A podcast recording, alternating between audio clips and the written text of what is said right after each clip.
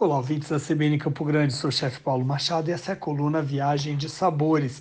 Hoje para falar do excelente, novíssimo livro do Instituto Atá, 67 receitas com mel de abelhas nativas.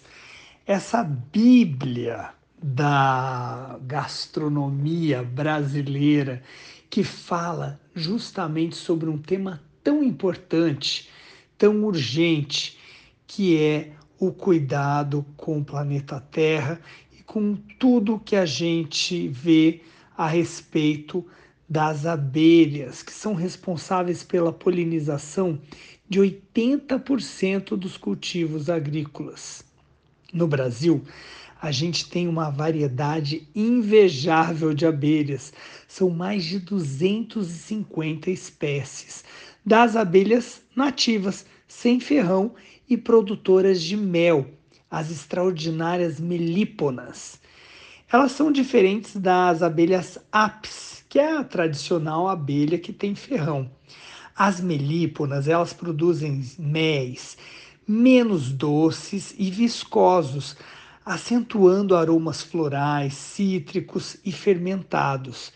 E é um universo sensorial inesgotável para quem gosta de construir gostos inusitados e deliciosos.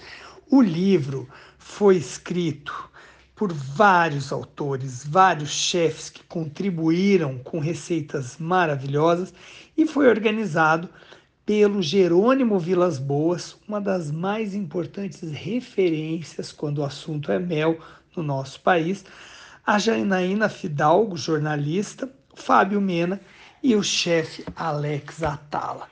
Eu contribuí nesse livro com uma receita muito, aliás, com duas receitas muito interessantes. Uma delas é um vinagrete com mel de abelha jataí e uma outra receita, estou aqui até abrindo o livro para falar para vocês dessa outra receita que eu fiz, que é uma receita que eu tirei como base uma visita que eu fiz à Grécia. E lá eles têm o hábito de empanar queijo e consumir com mel, mas aí no caso com mel de apis. Eu fiz um queijo coalho empanado com mel e gergelim. Para fazer, você vai precisar do queijo coalho de boa qualidade, delicado e com textura mais macia que a dos industrializados. Eu sugiro também recorrer a uma cerveja Pilsen artesanal para preparar a massa com a qual os bastões de queijo serão empanados. Então você vai usar é, 200 gramas de queijo coalho, uma lata de cerveja Pilsen, uma e meia xícara de farinha de trigo, meia xícara de mel de mandaguari ou de jataí, a abelha nativa que você tiver preferência é que a mandaguari ela tem um cítrico que fica muito legal com essa receita.